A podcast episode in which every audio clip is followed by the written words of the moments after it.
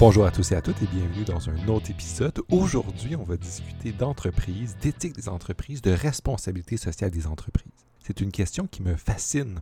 J'en ai déjà discuté avec Julie Bernard en parlant de démocratie actionnariale, mais depuis, la question m'a titillé, m'a tourmenté. J'ai voulu en apprendre plus, en savoir plus, découvrir ce qui se cachait derrière cette question-là.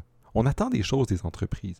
Pourquoi est-ce qu'on devrait ou on ne devrait pas leur imposer ou les encourager ou les structurer de manière à réaliser des conceptions du bien? On va discuter de ça aujourd'hui avec Yvan Tutourian, avec qui, qui a écrit plusieurs livres que je cite dans ma thèse et euh, qui s'intéresse à cette question-là. On va parler, c'est un juriste, donc on va parler de la perspective légale, juridique. Une des questions fascinantes qu'on va aborder, c'est la responsabilité des dirigeants des organisations c'est quoi leur rôle, mais aussi c'est quoi les obligations qu'ils ont? Est-ce qu'ils ont l'obligation de servir plusieurs parties prenantes? On va aborder la question des parties prenantes, la responsabilité de la formation, de l'éducation économique sur la gouvernance. On va montrer en fait que s'intéresser à la gouvernance des entreprises est un enjeu particulièrement euh, important sur les enjeux politiques et éthiques que ça, comporte.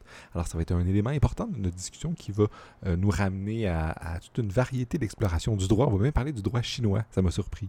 On va parler des, des tensions qu'il y a dans la question de moraliser les entreprises. Est-ce qu'il faut moraliser les entreprises? Est-ce que c'est une bonne chose? On va parler de plein de choses. On va parler autant de paradis fiscaux, euh, de législation de complaisance, comme on pourrait dire. On va parler aussi des mécanismes pour euh, sélectionner les gens sur les conseils d'administration. On va parler des, alternatives, des modèles, la codétermination. Je vais essayer de voir s'il n'y a pas des modèles encore plus exigeants. Comment est-ce que le droit euh, essaie de penser ou encourage ou structure les entreprises, puis encourage des entreprises qui sont plus euh, cohérentes avec nos valeurs? On discute aussi de la question à savoir est-ce qu'il faut faire ça ou est-ce qu'il faut pas plutôt laisser le marché? C'est quoi le rôle de l'État dans ça? Donc, ultimement, notre discussion est très, très vaste. On va, intégrer dans cette réflexion-là euh, tout un ensemble de, questions et j'espère que ça va vous plaire. C'est une bonne écoute. Salut Yvan, ça va bien? Oui, très très bien Gabriel. Excellent. je suis content de te parler. Ça faisait longtemps qu'on disait qu'on allait discuter de responsabilité sociale des entreprises ensemble et c'est l'occasion ensuite euh, maintenant de, le faire donc, j'aimerais commencer par te poser une question générale pour te présenter, puis ensuite, on, va, on marquer dans les questions, mais dis-moi un peu sur, quoi tu portes ta recherche, c'est quoi que tu fais, qu'est-ce qui t'occupe, etc. Qu'est-ce qui t'a amené à t'intéresser à la responsabilité, sociale des entreprises ou à toute la question de la gouvernance? Écoute, Gabriel, euh, moi, effectivement, je, travaille sur les, on va dire, les, interactions entre droit des sociétés par action, entreprise, responsabilité euh, sociale. J'ai une petite branche aussi financement qui m'intéresse pas mal avec l'investissement socialement responsable, la finance d'impact. Euh, c'est sur un petit peu tout ça qui, qui m'anime et puis qui font mes, mes thèmes de recherche, euh, mes thèmes de recherche centraux. Je dirais tout simplement que j'y suis venu il y a euh, milieu des années euh, milieu des années 2000 vers 2004 2005 quand ça a émergé un petit peu plus dans le domaine euh, euh, juridique j'y suis venu tout simplement à la fois par ma thèse quelque part mais surtout par mon postdoctorat qui m'a emmené à, à avoir le temps de lire et notamment des lectures un peu moins juridiques qui portaient sur ces thématiques-là. Puis bah, depuis, tout simplement, j'y suis, j'y suis puis le sujet, de toute façon, occupe l'actualité, mais notamment juridique. Excellent, mais je pense que tes intérêts euh, concordent vraiment avec plein de questions que j'ai qui me portent personnellement aussi. C'est un peu comme ça qu'on s'est rencontrés. Ben Alors, euh, j'aimerais commencer par te poser la question c'est quoi la responsabilité sociale des entreprises? C'est quoi la réflexion qui est derrière tout ça? Qu'est-ce qu'on cherche à faire quand on s'intéresse à l'investissement responsable, quand on essaie de mettre des principes éthiques euh, de responsabilité liés aux entreprises? Et bah, la question est belle, hein, Gabriel, effectivement. On pourrait y rester très très longtemps parce que le sujet est débattu. Non, je pense que pour l'essentiel, euh, pour l'essentiel, euh, la responsabilité sociale, je pense qu'on peut la voir tout simplement comme une, une forme d'interaction entre euh, l'entreprise et la société ou la communauté dans laquelle elle développe ses, ses activités. Ce qui est aussi intéressant, moi, sur le plan juridique, c'est que pendant longtemps, euh, la responsabilité sociale a été vue comme une démarche d'essence volontaire. Donc on a laissé beaucoup de, place au volontariat, aux initiatives privées, je pense au code de bonne conduite par exemple. Et depuis maintenant euh, quelques années, une bonne dizaine d'années, on voit qu'il y a une évolution où, on sent que euh, le volontaire n'est plus suffisant, on exige plus de la part des entreprises et puis on exige plus aussi du droit qui ne laisse pas ça uniquement donc aux initiatives volontaires, mais qui prennent aussi sa part. Alors sa part notamment à travers donc de la réglementation traditionnelle, euh, que ce soit la loi, euh, notamment, ou de la, réglementation qui n'est pas tout à fait de la loi, mais qui est quand même quelque part qui a une, une valeur euh, juridique avec une certaine forme de contrainte euh, quelque part, puisqu'on voit à l'heure actuelle sur la responsabilité sociale euh, des entreprises, c'est que cette interaction dans le domaine juridique, euh, elle, elle prend forme quelque part et le droit vient l'appuyer, puis vient l'appuyer finalement par un mélange, mélange à la fois de d'initiatives un peu volontaires ou ce qu'on va parfois appeler aussi en termes juridiques du droit souple, de la soft law, euh, une forme de, de régulation, donc il n'y a pas vraiment de sanctions, ça repose sur de l'incitation. Et puis d'un autre côté, à, côté de ce droit souple, ben, on a du droit dur, de hard law, où là on vient davantage euh, imposer tel ou tel euh, comportement avec notamment une sanction euh, qui va être prévue. Donc on est un petit peu sur un mélange sachant que euh, les choses ne sont pas parfaites parce que la, la, responsabilité sociale des entreprises, pour les juristes, c'est une forme, nous, de ce qu'on appelle normativité très particulière, parce qu'entre le monde du droit souple et le monde du droit dur, bah, il y a comme un entre, il y a parfois du droit souple qui devient dur. Je vais vous prendre un exemple très simple. Un code de bonne conduite qui se retrouve devant les tribunaux parce que l'entreprise ne s'est pas bien comportée. Si les tribunaux décident de sanctionner, bah, au départ, on est parti d'un droit souple qui est sanctionné, donc qui devient du droit dur? Et puis on voit aussi du droit dur qui, quelque part, est pas aussi dur que ça, qui devient souple. Par exemple, on voit euh, parfois des lois qui vont imposer un comportement à une entreprise, mais où il n'y aura pas de sanction. On a eu un, bon exemple euh, en France, notamment sur le reporting extra-financier, où il a fallu trouver les sanctions ailleurs que dans la loi, c'est-à-dire il a fallu trouver les sanctions dans d'autres textes ou dans ce qui était fait habituellement, mais pas directement dans la loi en matière de reporting extra-financier. Donc, catégorie droit souple, droit dur, elles existent, c'est ce qui caractérise la responsabilité sociale, mais je dirais qu'il y a des espèces, on pourrait dire comme ça, de normativité euh, un peu euh, intermédiaire.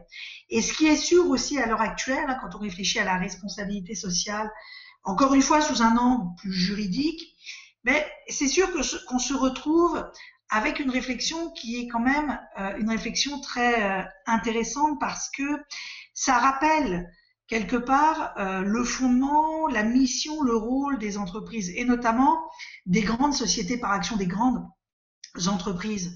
Parce qu'au XVIIIe siècle, hein, révolution industrielle, le droit est venu appuyer la révolution industrielle en donnant un instrument de collecte des capitaux qui était la société par action. Puis à l'époque, on a pensé surtout la société par action comme, vous voyez, idée de collecte des capitaux, et puis idée aussi, bien entendu, de dégager des profits et de distribuer euh, des dividendes, euh, sachant quand même qu'à l'époque, les entreprises avaient des missions publiques, construire un pont, faire des tunnels. Et puis au fur et à mesure, la, la constitution des sociétés par action s'est privatisée. Il a suffi de déposer des statuts. On a oublié la mission publique, on a oublié un peu le contrôle de l'État, mais on a conservé l'idée de euh, la quête de profit et de dividendes.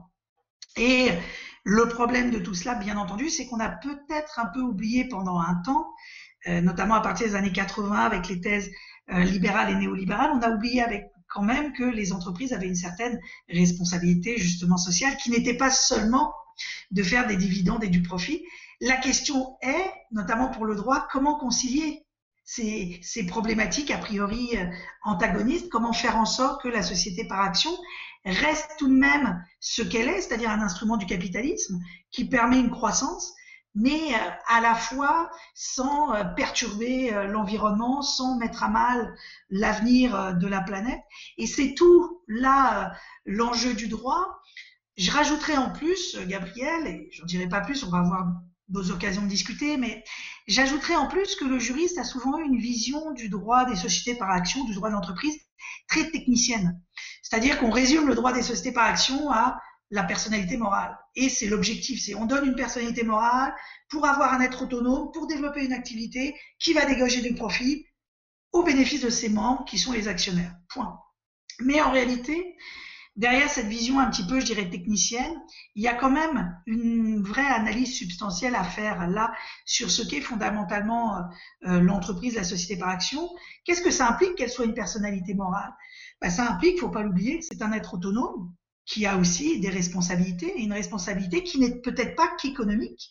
Puis c'est là où les lectures en dehors du droit sont intéressantes, c'est qu'on nous rappelle souvent, le mot responsabilité est, polysémique, il a plusieurs significations, euh, et notamment la responsabilité peut être aussi une responsabilité euh, éthique, une responsabilité morale, une responsabilité sociale, mais pas nécessairement qu'une stricte responsabilité euh, économique. Excellent. Je pense que ce que tu nous dis nous soulève plein de questions. La première, ça serait juste une petite remarque euh, sur l'élément historique. Tu nous disais, avant, les entreprises avaient une mission, construire un pont, quelque chose là, puis ça, s'est transformé. J'aimerais juste que tu développes un tout petit peu plus là-dessus, puis peut-être que, parce que moi, quand je pense à l'histoire de l'entreprise, je pense aussi aux premières grandes entreprises par action, les compagnies coloniales. et euh, eux, ils avaient une mission sociale, puis là, si vous voyez pas, j'ai des grands guillemets, parce que c'est une mission sociale de type euh, problématique, disons. Alors, mm-hmm. de, de, quelle manière est-ce que ça s'est transformé? Est-ce qu'on, il y a la tension que tu as illustrée entre euh, faire du profit et le fait d'avoir une mission sociale. Qu'est-ce qui, comment est-ce que ça a changé, ça? Euh, en fait, je dirais, Gabriel, fondamentalement, euh, ça a changé pour une raison. C'est-à-dire que 18e siècle, encore une fois, quand on a créé les premières lois en matière de société par action, l'idée première, ça a été qu'il y ait un contrôle de l'État. Et en fait, qu'on aime ou qu'on n'aime pas le contrôle de l'État, l'État quelque part avait une vision, comme on le voit aujourd'hui, toujours d'intérêt public. Donc, dès lors qu'il disait oui à une société par action, hein, le processus de constitution était un petit peu compliqué. Euh, en réalité, les statuts d'une société par action et l'autorisation étaient donnés par le roi ou le parlement, mais donc c'était la loi hein, qui définissait toutes les règles. C'était très très particulier comme mode de constitution. Mais l'idée derrière ça, c'est que l'État ne perdait jamais non plus que lorsqu'il autorisait, il y avait un intérêt public derrière. Il y avait vraiment un lien entre, je dirais, oui, je, permets à une société par action de faire une telle activité, oui, je lui permets quelque part d'avoir des prérogatives qui vont avec, qui sont venues progressivement, la personnalité morale autonome, le fait de recueillir les dividendes, etc. Mais on n'a pas perdu de vue la mission, euh, je dirais, publique euh, ici. Sauf que bah, ce qui s'est passé au fur et à mesure du temps, c'est qu'on a libéralisé. On a libéralisé en permettant déjà à des sociétés par action d'avoir plusieurs, plusieurs activités. Alors qu'avant, il y avait une loi par activité. Bah là, dans une seule loi, on pouvait permettre à une société par action donc, de faire plusieurs activités. Et puis, au fur et à mesure, le contrôle de l'État est devenu euh, moins présent. J'allais dire qu'il y a une espèce d'automatisme dans la constitution des sociétés euh, par action et d'un autre côté, c'était assez logique parce que l'économie allait vite, euh, ça bougeait, il fallait répondre euh, aux besoins, euh, il y avait une vraie demande. Du coup, on a facilité, et puis ce qui s'est passé tout simplement, c'est qu'ensuite l'État s'est carrément retiré un petit peu du jeu, euh, du jeu de contrôler un peu la Constitution. Et du coup, on, on a laissé les sociétés par action avoir un certain nombre de privilèges sans avoir quand même ce qui était une caractéristique forte à l'origine, un certain nombre d'obligations quelque part. Donc je dirais que la séparation un petit peu s'est faite au fur et à mesure du temps avec le retrait euh, de, l'État, mais ce qui allait aussi quelque part avec l'émergence aussi d'une nouvelle économie, euh, qui était une économie de marché, place à l'initiative individuelle, euh, etc. Excellent, la prochaine question découle un peu de ça et du rôle du, droit ou du juriste. Parce qu'on pourrait imaginer des économistes qui vont dire, mais c'est très bien que l'État s'éloigne parce que les entreprises, c'est ça qui crée la croissance. Puis plus on les, moins on, les, on légifère autour d'elles, plus on laisse les mécanismes du marché euh, libres, bien plus ça va permettre euh, de continuer la croissance. Puis en fait, euh, l'entreprise telle qu'elle est, elle, nous permet de récolter du capital, distribuer les dividendes, tous les mécanismes que tu as décrits. Bien, si on les laisse libres, ça va laisser évidemment, je, présente le contre-argument qu'on pourrait faire, que certains collègues économistes pourraient dire, en fait, mais c'est ça qu'on doit laisser. Puis le fait que les juristes restent en fond puis soient juste en train de, de, de, prendre ces, ces pratiques-là puis de les codifier ensuite pour rendre ça plus fluide, c'est ça qu'il faut. Ah, puis, ce sont des gens qui s'opposeraient du moins à ce qu'il y ait une responsabilité sociale des entreprises parce que c'est pas le rôle des entreprises de réaliser ces conceptions de, du bien-là, euh, euh, l'environnement, ce genre de choses-là. Ils disent, mais c'est correct, mais c'est le rôle de l'État puis c'est pas le rôle des entreprises. Alors, c'est quoi le rôle du droit dans la réflexion sur l'entreprise? C'est quoi son... de quelle manière est-ce que ça s'arrime avec les autres, euh, les autres disciplines qui essaient de penser l'entreprise? Hmm. Belle question, Gabriel, parce qu'en fait, il y a plein, à mon tour, il y a plein d'éléments qu'on peut évoquer, mais je, vais essayer un petit peu de, faire le tour. Mais c'est sûr que en fait, l'argument traditionnel, effectivement, des économistes, à la rigueur, pourrait être tout à fait juste de dire, mais finalement, ce n'est pas le rôle d'une entreprise. Ce n'est pas le rôle d'une entreprise de promouvoir l'environnement. Ce n'est pas le rôle d'une entreprise de promouvoir du travail décent ou d'autres choses. Ça pourrait être vrai, sauf que tout de même, il y a une littérature économique qui est intéressante qui renvoie au concept d'externalité. À un moment donné, quand on veut calculer la valeur d'une entreprise, et c'est une notion qui est centrale pour les économistes parce que ça renvoie à l'idée du prix, bon, quand on veut calculer la valeur d'une entreprise, ben, c'est sûr que les économistes ont observé qu'à un moment donné, il faut tenir compte des externalités, notamment négatives. Le problème, donc, c'est en fait des conséquences négatives d'une activité qu'on fait supporter à un autre. Exemple, j'ai une entreprise, je pollue, je décide de ne pas mettre des filtres sur ma cheminée, c'est les voisins qui vont donc assumer le coût de la pollution. Mais donc moi, la valeur de ce que je produis n'est pas juste, parce que si j'avais mis un filtre, ma valeur aurait diminué puisque j'aurais fait un investissement quelque part on comprend bien la logique. Mais derrière tout ça, derrière tout ça, les économistes ont donc réfléchi en termes d'externalités négatives, donc sont peut-être devenus un petit peu moins euh, euh, extrêmes.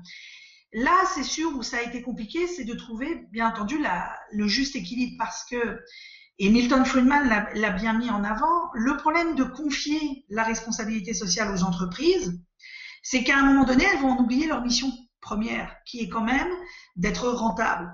Et avec un risque en plus sous-jacent que quand vous laissez des dirigeants décider euh, du sort de l'intérêt public ou quand vous leur laissez les mains libres, le problème est que parfois ils vont faire preuve d'opportunisme. Donc tout ça mis bout à bout quand même euh, a emmené à, je dirais, à alimenter la réflexion.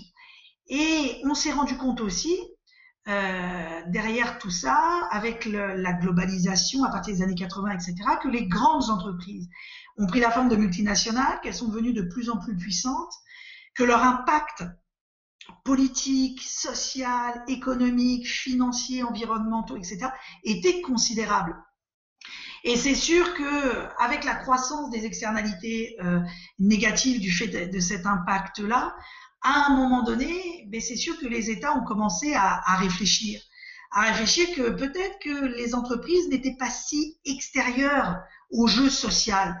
Parce que la question, Gabriel, en fait, renvoie à une question très très simple en économie, c'est est-ce que l'économie fait partie de la société ou est-ce que l'économie est en parallèle de la société? Et pour ceux qui, écoutent ce, podcast, il y, a, euh, il, y a, des très beaux auteurs, dont Karl Poliani, qui a bien rappelé que l'économie devait être encastrée quelque part dans le social. Donc à un moment donné, les conséquences économiques négatives que j'ai, c'est ma société qui l'assume.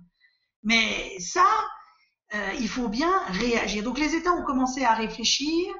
Euh, on est venu sur le terrain de la responsabilité sociale avec une approche très soft euh, initiative volontaire. Mais là, ce qu'on a observé tout simplement, ben, malheureusement, c'est que des entreprises jouent le jeu et d'autres ne jouent pas le jeu.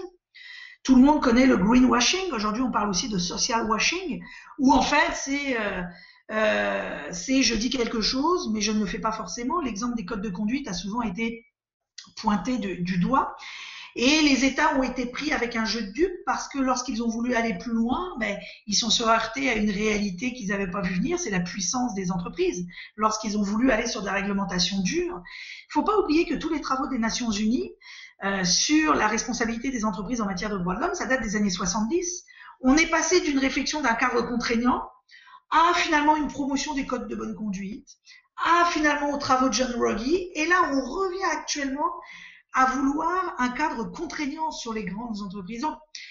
C'est une discussion qui est assez euh, euh, permanente et je dirais le droit là-dedans, c'est sûr que le droit, on voit bien, euh, varie dans son intensité, va parfois par à-coup, va malheureusement aussi parfois par effet de mode. On voit bien qu'aujourd'hui, le changement climatique est à la mode. Il y a une vingtaine d'années, l'environnement était beaucoup plus à la mode. On voit aussi qu'aujourd'hui est beaucoup plus présent que par le passé tout ce qui a trait à l'esclavage moderne, aux travailleurs, aux conditions des chaînes d'approvisionnement. Donc, il y a aussi ça qui rentre en, qui rentre en ligne de compte. Le droit n'est pas nécessairement euh, d'un bout à l'autre euh, parfaitement régulier dans ses, interventions. Moi, ce que je trouve qui est quand même intéressant dans tout ça, c'est qu'il y a quand même une certaine prise de conscience mondiale, ou dans les grands pays aujourd'hui de la planète, de la part des législateurs, des régulateurs, qu'il faut faire les choses peut-être euh, autrement. Et que notamment, effectivement, les entreprises doivent participer au jeu au jeu notamment euh, social et ne peuvent pas rester dans une simple logique économique quelque part. Et on le voit, les entreprises aussi ne sont pas nécessairement non plus hostiles euh, à ça. Je pourrais donner l'exemple du Roundtable américain qui, à l'automne dernier, a ouvert la boîte de Pandore en disant ben, aux grandes entreprises américaines, il faut davantage gouverner les entreprises en ouvrant les discussions aux parties prenantes, prendre en compte les parties prenantes. Euh, le Forum économique mondial a dit la même chose à travers le manifeste de Davos. Donc, on va bien que le milieu d'affaires aussi euh, évolue euh, progressivement parce qu'on se rend compte aussi que d'une chose qui est à mon avis très simple, mais qui a été mal évaluée au départ, c'est que la responsabilité sociale des entreprises à un moment donné, c'est un coût pour les entreprises. Et puis, c'est aussi un coût parce que quelque part, on voit aussi que les marchés viennent en relais du droit, euh, en récompensant plus ou moins les entreprises vertueuses, euh, etc. Et viennent en relais du droit parce que le droit essaye quelque part d'attraper un peu cette nouvelle finance, de lui donner un cadre juridique plus clair. Donc, c'est un peu un maillage complet du droit qui est en train de, je dirais, de prendre, de prendre naissance, même si, en toute honnêteté, ça ressemble parfois à un puzzle dont il faut essayer de rassembler les pièces c'est compliqué, mais si on fait du droit des sociétés par action aujourd'hui, on ne le fait pas de la même manière qu'il y a une trentaine d'années. Euh, il y a une vraie réflexion aujourd'hui de, fond. Ça a d'ailleurs renouvelé la réflexion sur le droit des sociétés par action. Et je suis toujours agréablement surpris aujourd'hui des discussions qu'il y a sur la personnalité morale, la responsabilité limitée des actionnaires, parce que derrière, bien entendu, les entreprises, il y a des investisseurs qui ont aussi euh, une responsabilité et qu'on oublie. Sauf qu'on voit aussi que de plus en plus, eux-mêmes, en tant qu'actionnaires, en tant que grands investisseurs, je pense aux fonds de retraite par exemple, sont de plus en plus porteurs d'un message aux entreprises, de faire peut-être les choses différemment en promouvant des politiques euh, de long terme. Donc je dirais que le droit avance petit à petit, puis d'ailleurs dans tous les pays, alors même dans des pays dits euh, très hostiles à l'intervention de l'État, même aux États-Unis, on voit aussi quand même que les choses, que les choses avancent euh, en faveur d'une responsabilité sociale euh, des entreprises. Même si, même si, c'est sûr, le droit n'est peut-être pas tout à fait aussi dur qu'il est ailleurs, mais il est quand même, euh, il est quand même, il est quand même présent. Et en réalité, je dirais même que le droit est souvent, à mon avis, un angle d'attaque très intéressant sur la responsabilité sociale, parce que, et je le dis souvent, quand on regarde le droit américain, il n'y a rien qui dit qu'une grande entreprise américaine doit être gérée dans l'intérêt strict des actionnaires. Il n'y a rien qui dit qu'il faut promouvoir la valeur actionnariale. C'est un dogme euh, qui vient d'une certaine lecture de l'entreprise, mais qui n'a jamais été en tant que tel consacré dans le droit, ni d'ailleurs dans la jurisprudence, à part une décision de 1919, Dodge contre Ford, mais qui date de 1919, qui est de la Cour du Michigan, et j'ai rien contre la Cour du Michigan, mais c'est quand même pas euh, les juges essentiels qui sont cités aux États-Unis. On voit toujours au Delaware, à New York, mais rarement à la Cour du Michigan. Donc, je dirais que c'est ça qui est intéressant, un puzzle qui bouge un petit peu aux quatre coins de, de la planète, qui avance à des rythmes, à un rythme différent. Mais je dirais ce qui est intéressant, c'est qu'il qui avance. On n'a pas vraiment de, de remise en cause ou de remise de, de retour en, de retour en arrière. Un exemple encore une fois très simple, l'Union européenne vient de consulter sur euh, une, euh, un texte qu'elle va mettre en place pour euh, faciliter l'investissement socialement responsable. Et il disait, je voyais passer dans la presse qu'ils ont eu un nombre de réponses à la consultation incroyable. Preuve qu'il y a une vraie prise de conscience et les parties prenantes veulent donner leur avis, veulent échanger, veulent que ça avance, et y compris bien entendu les grandes entreprises. C'est vraiment très riche ce que tu dis. J'aimerais ça rebondir sur deux éléments. Le premier, tu nous disais, en fait, c'est euh, les entreprises sont sensibles à ça. Le, Business Roundtable a fait des déclarations. Mais aussi, on, on, pourrait lier ça avec ce que tu dis tantôt aussi, c'est qu'il y a beaucoup d'entreprises qui font du social washing. C'est-à-dire que euh, on peut imaginer que euh, Jamie Dimon, le gars de Morgan Chase, puis des grandes banques américaines, puis des grands fonds d'investissement, c'est bien vu, c'est à la mode de dire euh, nous, on est pour l'environnement, on va être plus sensible, mais ultimement, il y a un pas entre écrire un article ou une, lettre ouverte dans le New York Times et de faire des actions concrètes ensuite qui vont remettre en question leur euh, modèle d'affaires, euh, le revenu pour leurs actionnaires. Puis on pourrait même voir que faire ce genre de sortie-là, c'est bien parce que ça, leur donne une réputation, puis une réputation, ça a une valeur, fait que ils, paraissent bien. Fait qu'il faut faire attention avec... J'ai l'impression qu'il y a une tension ici euh, qu'il faut garder en tête. Et les réformes... Ça, m'amène à la question sur les réformes du droit il y, a, beaucoup de réformes, tu dis, de soft law, des codes de conduite, mais est-ce qu'il n'y aurait pas moyen de penser euh, le droit de manière à, changer? Parce que même si on dit, ah, les, fonds d'investissement, ils essaient de changer les entreprises, mais ça, c'est changer les entreprises sans changer le, la structure de l'entreprise. Ça reste des entreprises par action. Puis on pourrait dire, mais il y a peut-être d'autres types d'organisations. Y a-t-il une innovation en termes de, de type d'organisation qui pourrait plus structurellement permettre à, ce que ce soit des entreprises plus responsables? Parce que là, on peut dire, on peut, on peut essayer de moraliser le plus possible on pourrait les, les, actionnaires, euh, les gens sur les conseils d'administration, on peut les moraliser tant qu'on veut en, leur faisant des pressions. Mais, mais si, si ce sont toute une. Je, prends une, grille d'interprétation, disons, très critique. Si c'est la même, un même groupe d'individus qui viennent d'une même classe sociale, euh, bien, on, pourrait, imaginer que les transformations vont être lentes parce que, bien, il y a des, un cadre hein, de représentation du monde qui vient avec ton groupe social, puis il n'y a peut-être pas les, les, réformes qu'on voudrait. Hum, est-ce que j'essaie d'amener la question, est-ce qu'il y a des innovations en termes de, gouvernance qui donneraient la voix à d'autres parties prenantes, puis la voix de manière structurelle? Parce que là, ultimement, la seule voix que certaines parties prenantes ont, c'est de répondre à des sondages, euh, d'aller chez une autre entreprise, puis de voter avec leurs pieds. Mais c'est très difficile de, se faire entendre euh, sur le conseil d'administration d'entreprise, surtout si ce sont encore malheureusement un des groupes de vieux hommes blancs oh, euh, qui sont très réseautés entre eux. Même si on essaie de faire des quotas puis d'autres stratégies, mmh. bien, même les quotas, on pourrait imaginer que ça va être des gens de d'autres groupes, mais dans la même classe sociale. J'aime ça que, comment le droit prend en compte ces genres mmh. de critiques un peu radicales-là. Mmh. Ben, c'est sûr que le, je dirais Gabriel, quelque part, il me semble que la première innovation pour introduire de manière très très large, là, il me semble ce qui, ce qui est intéressant, c'est que, et pour renvoyer à, à la question, à l'introduction de la question, la première vraie innovation, euh, c'est que on voit bien que le, le, droit, euh, si je prends le droit des sociétés par action, on peut plus le penser isolément. C'est-à-dire qu'il faut penser aux instruments de marché. Et comme tu disais, on peut avoir une réglementation, une entreprise qui va respecter la réglementation en apparence, qui en réalité va pas vraiment le faire, va faire du greenwashing.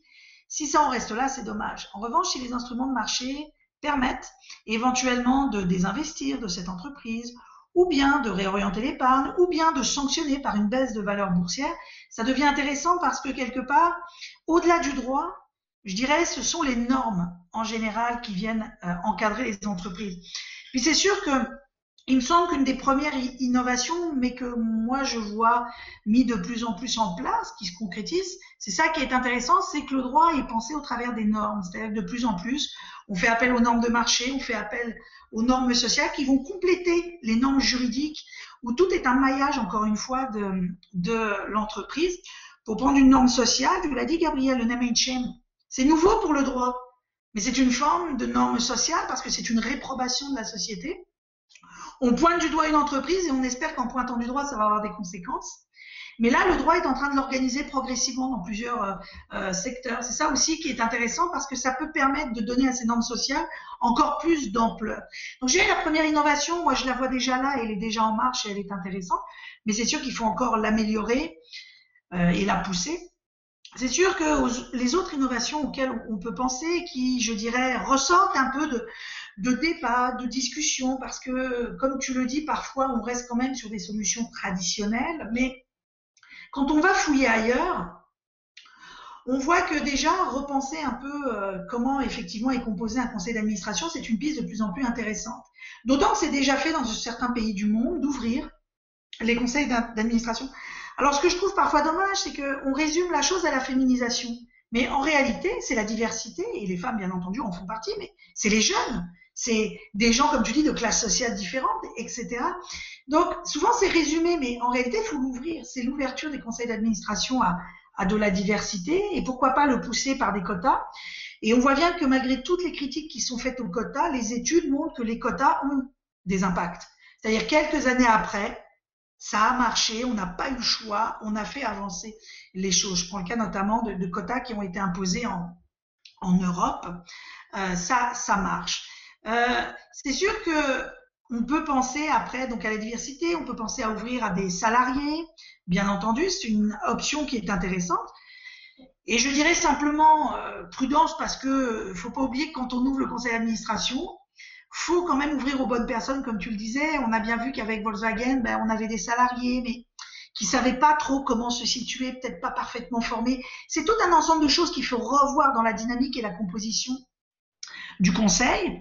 Ce qui est parfois proposé, on le voit aussi de plus en plus, c'est des comités euh, consultatifs ou comités en parallèle du conseil d'administration, comme un comité de parties prenantes, où là, euh, pour certaines décisions, le conseil d'administration devrait discuter avec ce comité, envisager un dialogue.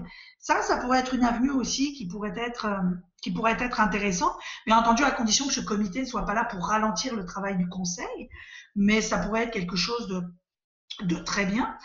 Euh, on pourrait penser, euh, on pourrait penser euh, aussi dans, toutes ces réflexions, après tout, on pourrait penser à, à aussi, j'allais dire, à aller du côté des actionnaires, de ceux qui finalement financent l'entreprise, pour peut-être récompenser ou les inciter euh, à développer des démarches de, de, long terme. Ça a été fait dans certains euh, pays en leur donnant un droit de vote plus important, mais on pourrait penser aussi, pourquoi pas, à leur donner peut-être un poids euh, alors politique ou bien à la rigueur pourquoi pas financier, une petite récompense supplémentaire dès lors qu'ils vont euh, pousser euh, le long terme, euh, finalement, ça pourrait être un moyen ou leur donner peut-être davantage de pouvoir, le pouvoir d'élire des membres au conseil d'administration qui emmène un regard différent.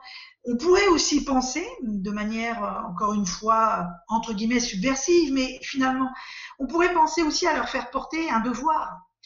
Il y a, en droit des sociétés par action, les actionnaires n'ont quasiment qu'un devoir, c'est de payer leurs actions. Dire, la première obligation, c'est je paye l'action que j'ai. Euh, il y a des conséquences juridiques si on ne le fait pas, on est privé du droit de vote, etc. Mais si on regarde les devoirs des actionnaires, il n'y en a quasiment pas. Il n'y en a pas. Donc on pourrait tout à fait, après tout, imaginer euh, de renforcer les devoirs des actionnaires. Pourquoi pas aussi penser euh, en termes de devoirs des administrateurs? Alors pour les devoirs des actionnaires, ce que je trouve intéressant pour ceux qui, sautent, euh, que, qui voudraient en savoir plus, si vous allez dans le code civil chinois, qui va être euh, bientôt, euh, qui a été euh, revampé un petit peu, qui va être mis euh, sur la place publique au mois de entrer en vigueur à l'automne.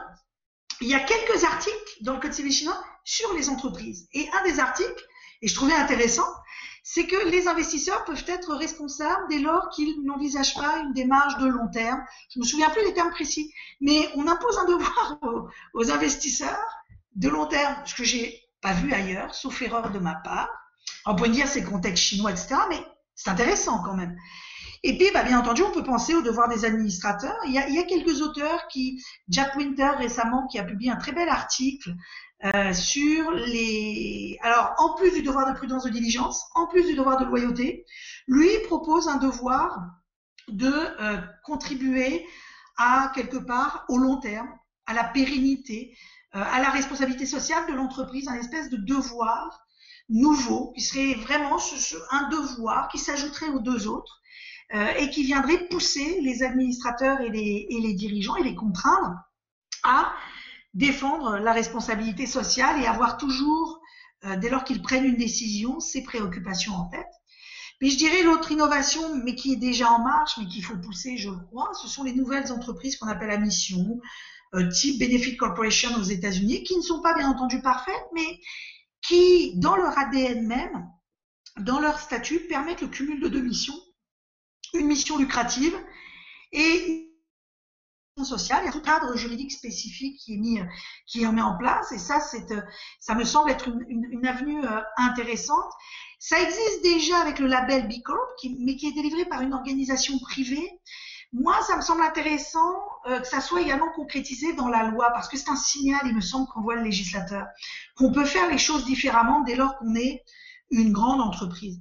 Et on a vu, par exemple, la France récemment qui a adopté sa loi Pacte, qui a décidé de mettre en place une telle entreprise à mission. Ce qui est aussi intéressant, je, le crois, comme innovation, c'est qu'à un moment donné, il faut casser un certain dogme qui consiste à dire que l'intérêt de l'entreprise ou l'intérêt de la société, c'est l'intérêt des actionnaires. En droit, c'est clairement euh, faux. À l'heure actuelle, on le voit dans la jurisprudence, dans les textes, dans les codes de gouvernance, l'intérêt social est un intérêt qui est ouvert, c'est un intérêt de l'entreprise, mais on lit trop souvent que l'intérêt de l'entreprise se résume à l'intérêt des, des, actionnaires, même dans des enseignements facultaires, notamment aux États-Unis ou dans des business schools, on règle la question en deux minutes. Mais je crois que ça aussi, c'est une innovation à, à faire, la pédagogie, l'éducation sur ce terrain-là. Euh, et puis moi, j'ai pu lire des choses parfois où des administrateurs vont dire, mais je ne me vois pas aller devant mon assemblée d'actionnaires et dire que j'ai pris une décision pour la responsabilité sociale. Ils vont me reprocher de...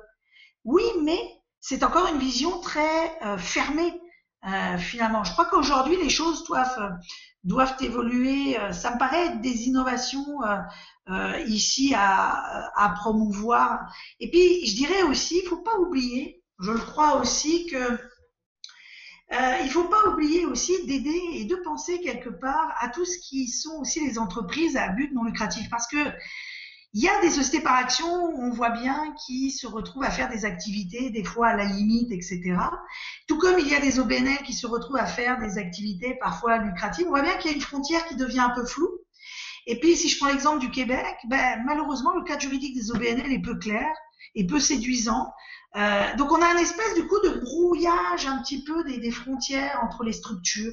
Je crois que ça aussi, ça serait du travail à, à faire euh, quelque part pour faciliter la compréhension euh, des choses, euh, il me semble.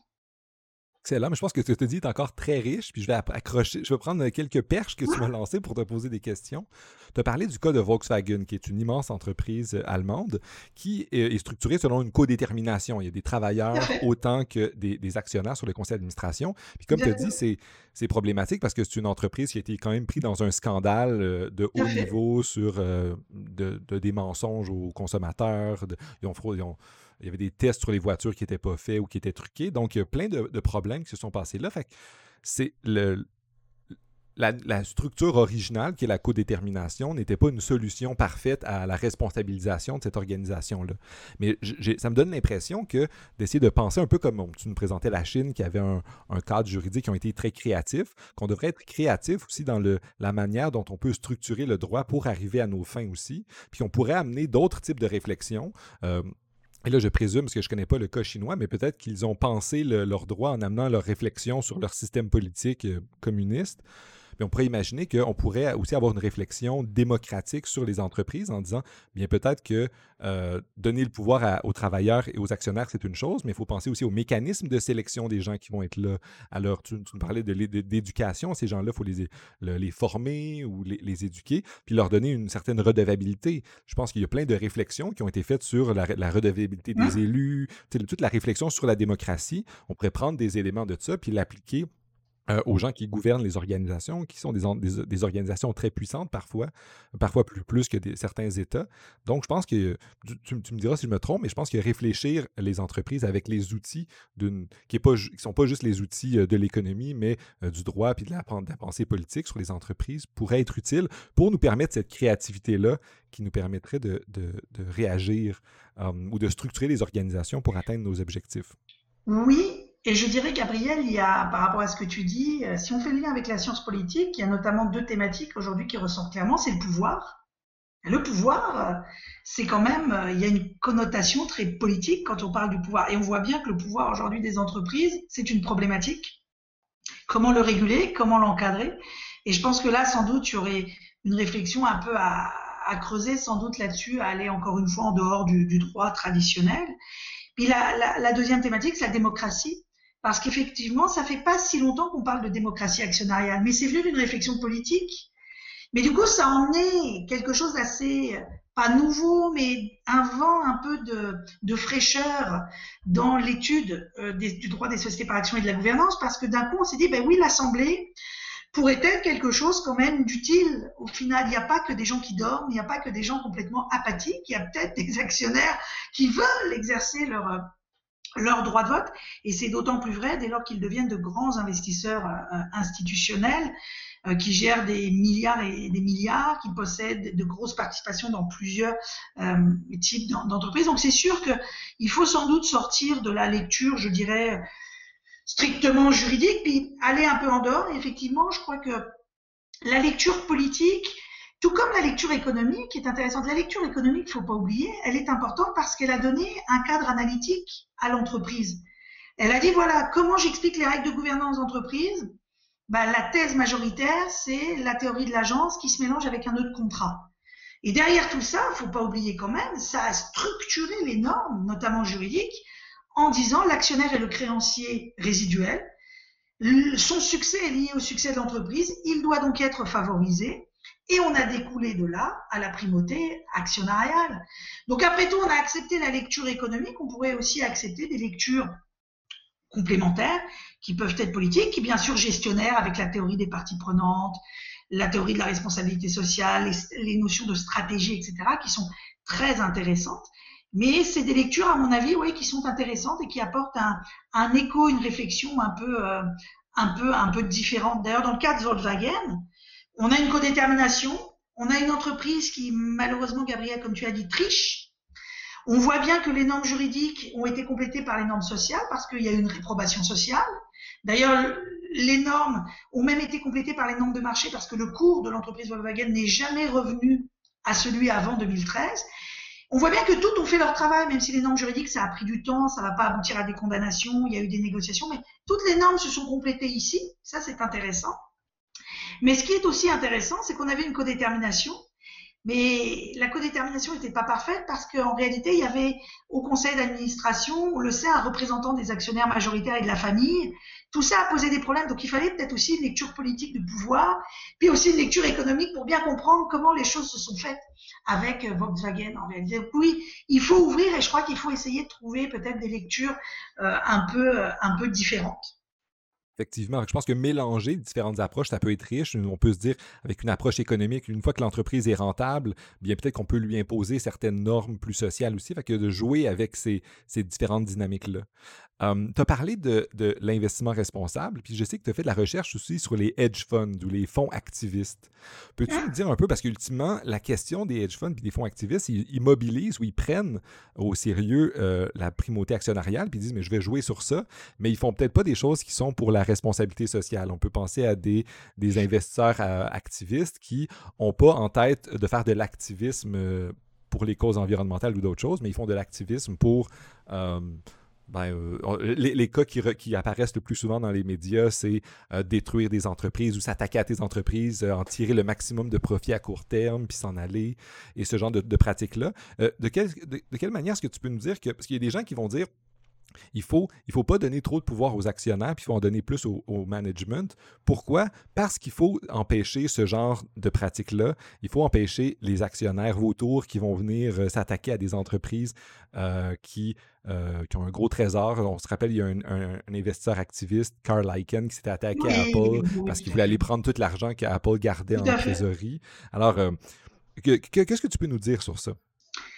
Ben, je, dirais ma, première réflexion, Gabriel, c'est qu'il faut trouver un bon équilibre parce qu'effectivement, euh, en gouvernance d'entreprise, de manière très simple, pour bien comprendre le jeu de pouvoir, c'est qu'on a d'un côté le conseil d'administration, dirigeant, puis de l'autre côté les actionnaires. Puis c'est sûr que on peut dire qu'à l'heure actuelle, on a beaucoup, on travaille beaucoup ces dernières années sur le pôle actionnarial. On renforce les droits de vote, etc. On travaille sur l'assemblée euh, et tout cela. Euh, c'est bien euh, mais c'est vrai que l'objectif derrière tout ça, on se rend compte à travers des projets de loi aujourd'hui ou des rapports parlementaires, on se rend compte qu'il y a eu une instrumentalisation de cette orientation par des actionnaires euh, court-termistes, tout simplement, comme le cas des, des hedge funds. Et le problème, c'est que les normes qui ont été pensées ou les réformes de droit qui ont été mises en place avaient au départ une volonté, je dirais, de redorer un peu l'Assemblée, de donner plus de poids aux actionnaires mais avec une instrumentalisation qui a été malheureuse puisque ça a entraîné une certaine financiarisation euh, des entreprises. Alors, c'est sûr que je dirais que par rapport à cela, bon, on a le conseil d'administration et les dirigeants. On pourrait dire, mais à ce moment-là, préoccupons-nous d'eux. C'est vrai, sauf qu'il ne faut pas l'oublier non plus. Et là, la lecture économique et financière est intéressante. C'est que quelque part, notamment pour les dirigeants, l'ère des managers des années 70-80 a conduit quand même les entreprises à des résultats plus ou moins discutables parce que euh, on s'est rendu compte que beaucoup de hauts dirigeants faisaient preuve d'opportunisme forte rémunération, euh, notamment décisions euh, critiquables, euh, volonté de, j'allais dire, d'utiliser leur pouvoir, mais pas dans l'intérêt de l'entreprise. Ça a été documenté. Donc, on en est venu à l'idée que quelque part, je dirais qu'il fallait peut-être travailler plus sur le côté actionnarial. Là où c'est intéressant, c'est qu'on voit que le conseil d'administration s'en est jamais vraiment beaucoup préoccupé, sauf récemment. Euh, notamment avec les crises de la fin des années donc de 2007, 2008, euh, qui a emmené, et puis celle d'Enron 2001-2002, qui a emmené une réflexion un peu plus intense sur le conseil, en se disant, mais finalement, le conseil pourrait être au milieu. Euh, c'est pour ça qu'aujourd'hui, on réfléchit autant sur sa composition, parce que finalement, on pourrait se dire, mais la diversité, ça devrait être depuis le début que ça a été fait. Mais non, la réflexion est venue sur le conseil où on a quitté la vision d'un organe symbolique juste qui récompensait de bonnes personnes pour en faire un vrai organe avec des pouvoirs qui se trouvent au milieu, alors d'un côté des dirigeants, puis de l'autre côté euh, des actionnaires, parce qu'on voit bien qu'il y a eu ce jeu de la part du, du législateur d'osciller d'un côté en laissant beaucoup plus de marge de manœuvre aux managers, mais avec des résultats un peu critiquables. Alors on a dit on va renforcer les actionnaires, mais on voit bien que certains actionnaires, je dirais, utilisent, euh, utilisent cela Sachant que on peut quand même noter que sur l'activisme, il faut aussi ne pas être non plus totalement euh, critique. Il y a un activisme qui est très positif pour l'investissement responsable. Il y a malheureusement un activisme qui l'est beaucoup moins.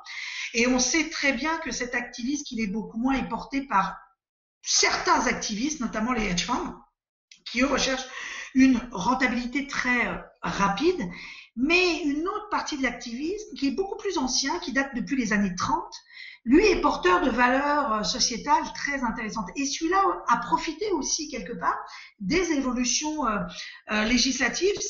Certes, il se fait moins entendre dans la presse, on est d'accord, mais il n'empêche, il pousse des propositions, il emmène des débats à l'Assemblée.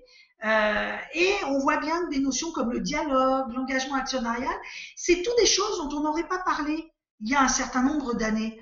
Aujourd'hui, on en parle parce que les activistes, quelque part, les actionnaires activistes travaillent et amènent les entreprises, leur direction à développer une nouvelle stratégie, j'allais dire, de prise en compte, quelque part, d'un avis un peu différent du leur.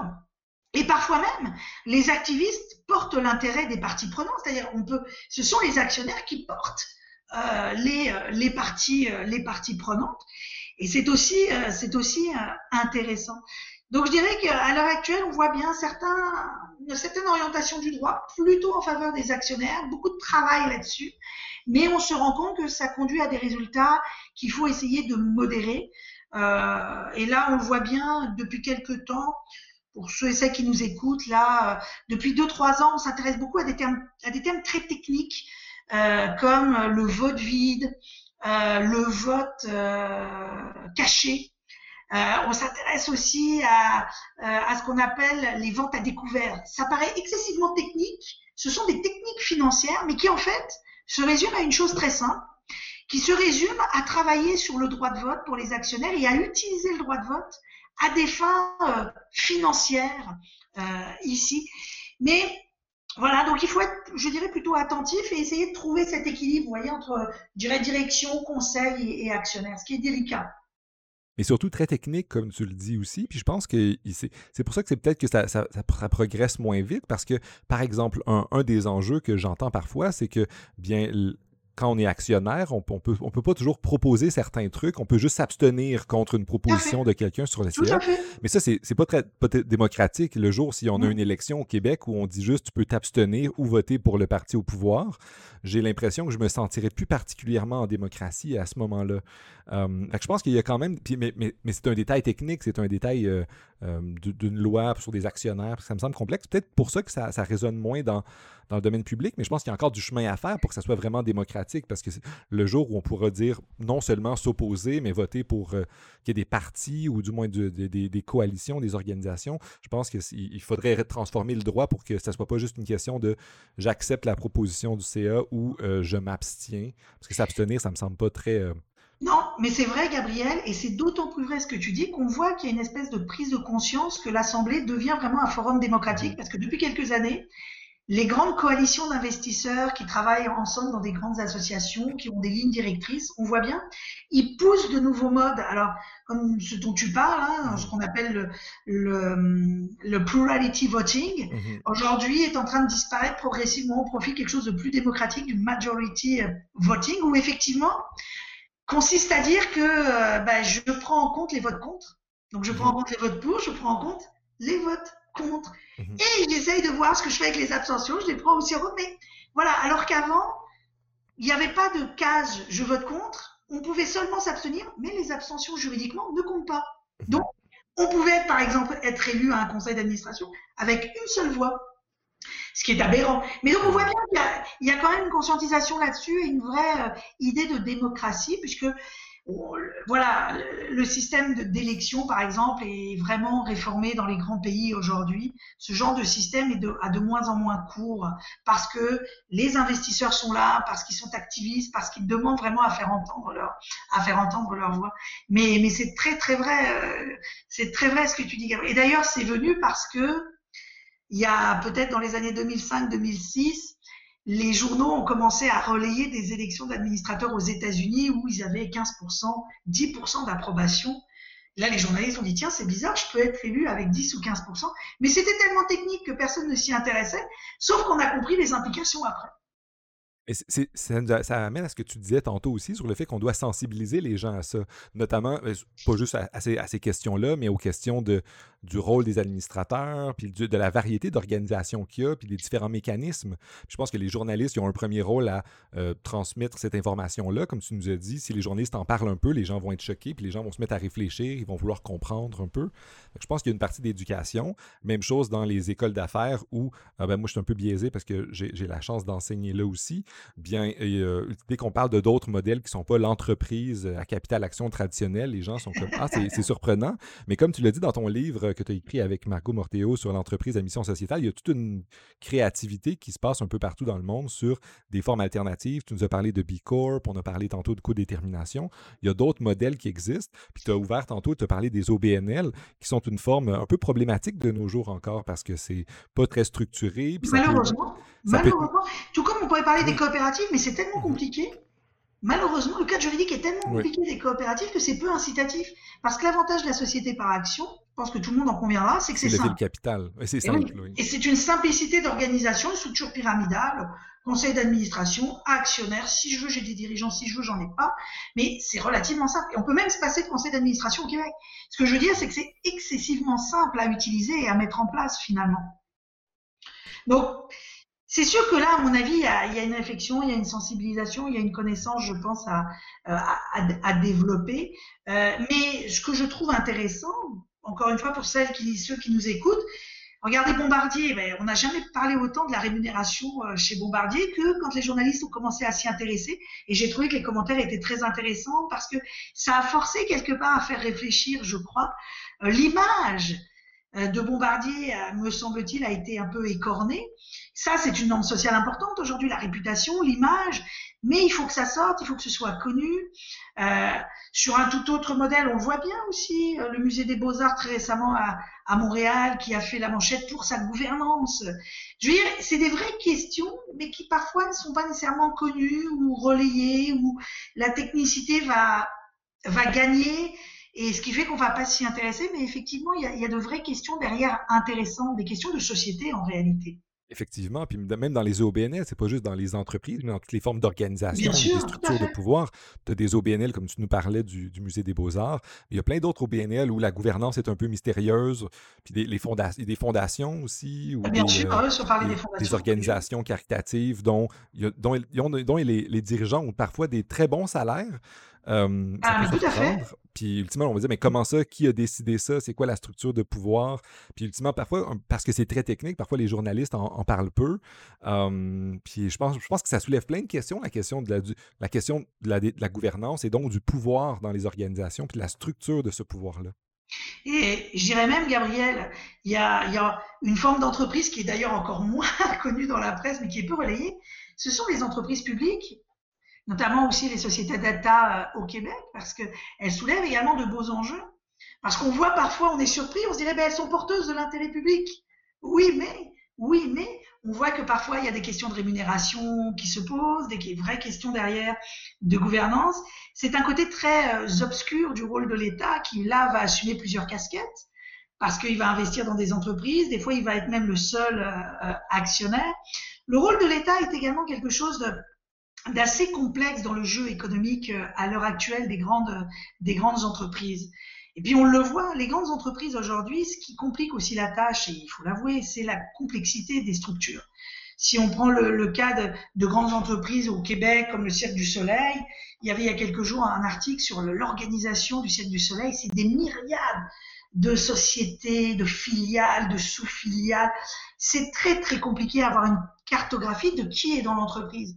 Et du coup, c'est compliqué aussi pour un État d'aider les entreprises, sachant qu'il peut pas en favoriser trop par rapport à d'autres, sachant qu'il y a un jeu de concurrence. Euh, mais malgré tout, il peut pas être extérieur non plus aux préoccupations sociales.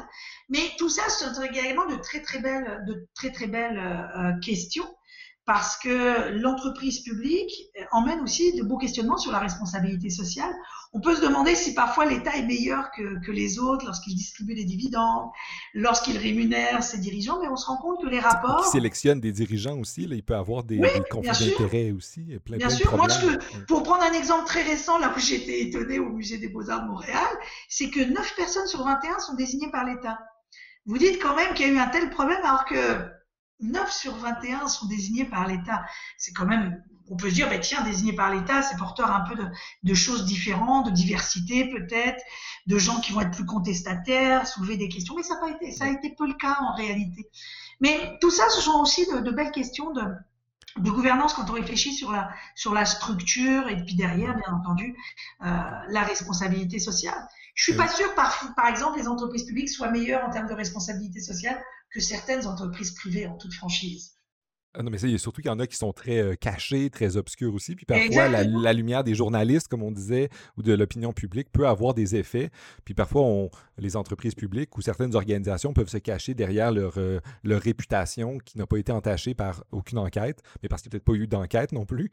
tout à euh, fait. Ah Le fait d'être en monopole aussi ou en quasi-monopole sur certains secteurs, ça va, ça va rendre la chose également plus, plus, plus compliquée. Mais on voit que quand on regarde ailleurs en Europe, il y a peut-être plus de questions qu'il n'y a ici sur les entreprises euh, publiques parce que bah, c'est vrai qu'elles soulèvent des questions très profondes de gouvernance, de jeu de pouvoir, de responsabilité euh, sociale. On voit en France, en Belgique ou ailleurs, il y a, il y a des rapports qui paraissent là-dessus, même d'organes institutionnels officiels. Mais c'est intéressant. Ça soulève vraiment de belles questions également complémentaires.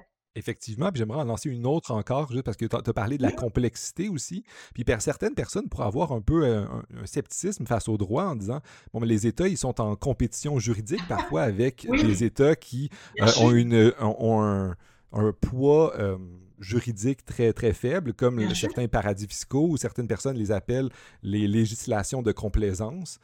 puis ultimement, ça ajoute de la, la, complexité parce qu'une entreprise qui ne veut pas se soumettre à certaines juridictions, bien, ils vont dire, ben non, mais mon siège social est sur cette petite île euh, où, dont les politiciens sont faciles à corrompre.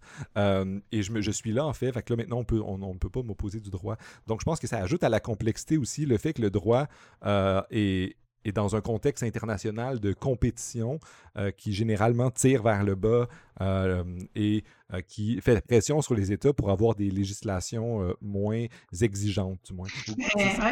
Mais, c'est très très juste, Gabriel, et c'est d'autant plus juste que bah, tu as cité les paradis fiscaux. En fait, là, on voit bien avec le droit fiscal, ça soulève des questions, mais qui en réalité sont anciennes parce que quand on s'intéresse aux droits de l'homme ou aux droits du travail, on sait très bien que ce jeu de structures installées dans différents pays, etc., souvent ce n'est, alors, ça peut être fait pour de très bonnes raisons, mais ça peut être fait aussi pour de moins bonnes euh, raisons, notamment pour des raisons euh, tout simplement de d'irresponsabilité euh, ou de coûts qu'on veut pas assumer, etc.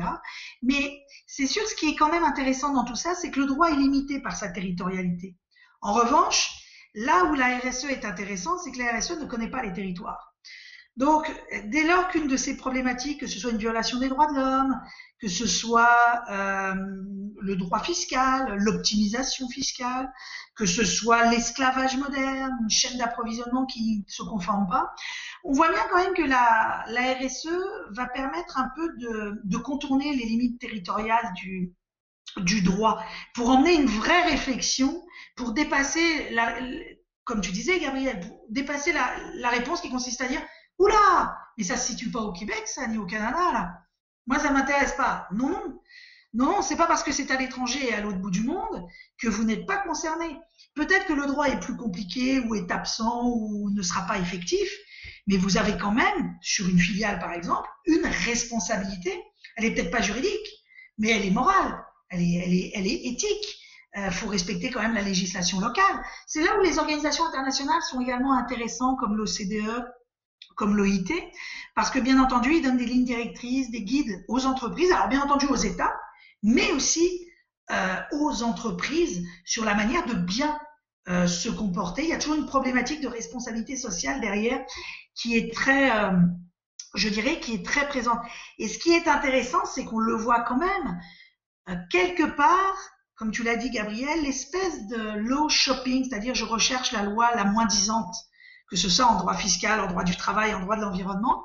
C'est toujours une stratégie, mais, mais le fait que euh, la RSE soit là et emmène avec elle euh, une espèce de normativité plurielle, normes du marché, normes sociales, on voit bien que ça rend de moins en moins justifiable euh, l'argument.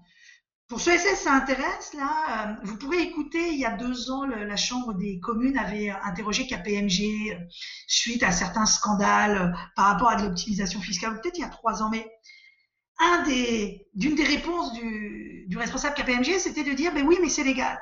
Oui, mais c'est pas parce que c'est légal que ça doit être fait et que c'est moral. À un moment donné, on peut plus se cacher derrière simplement la légalité on voit bien qu'il y a une demande de la société quand même qui est grandissante, qui consiste à dire oui, je respecte la loi.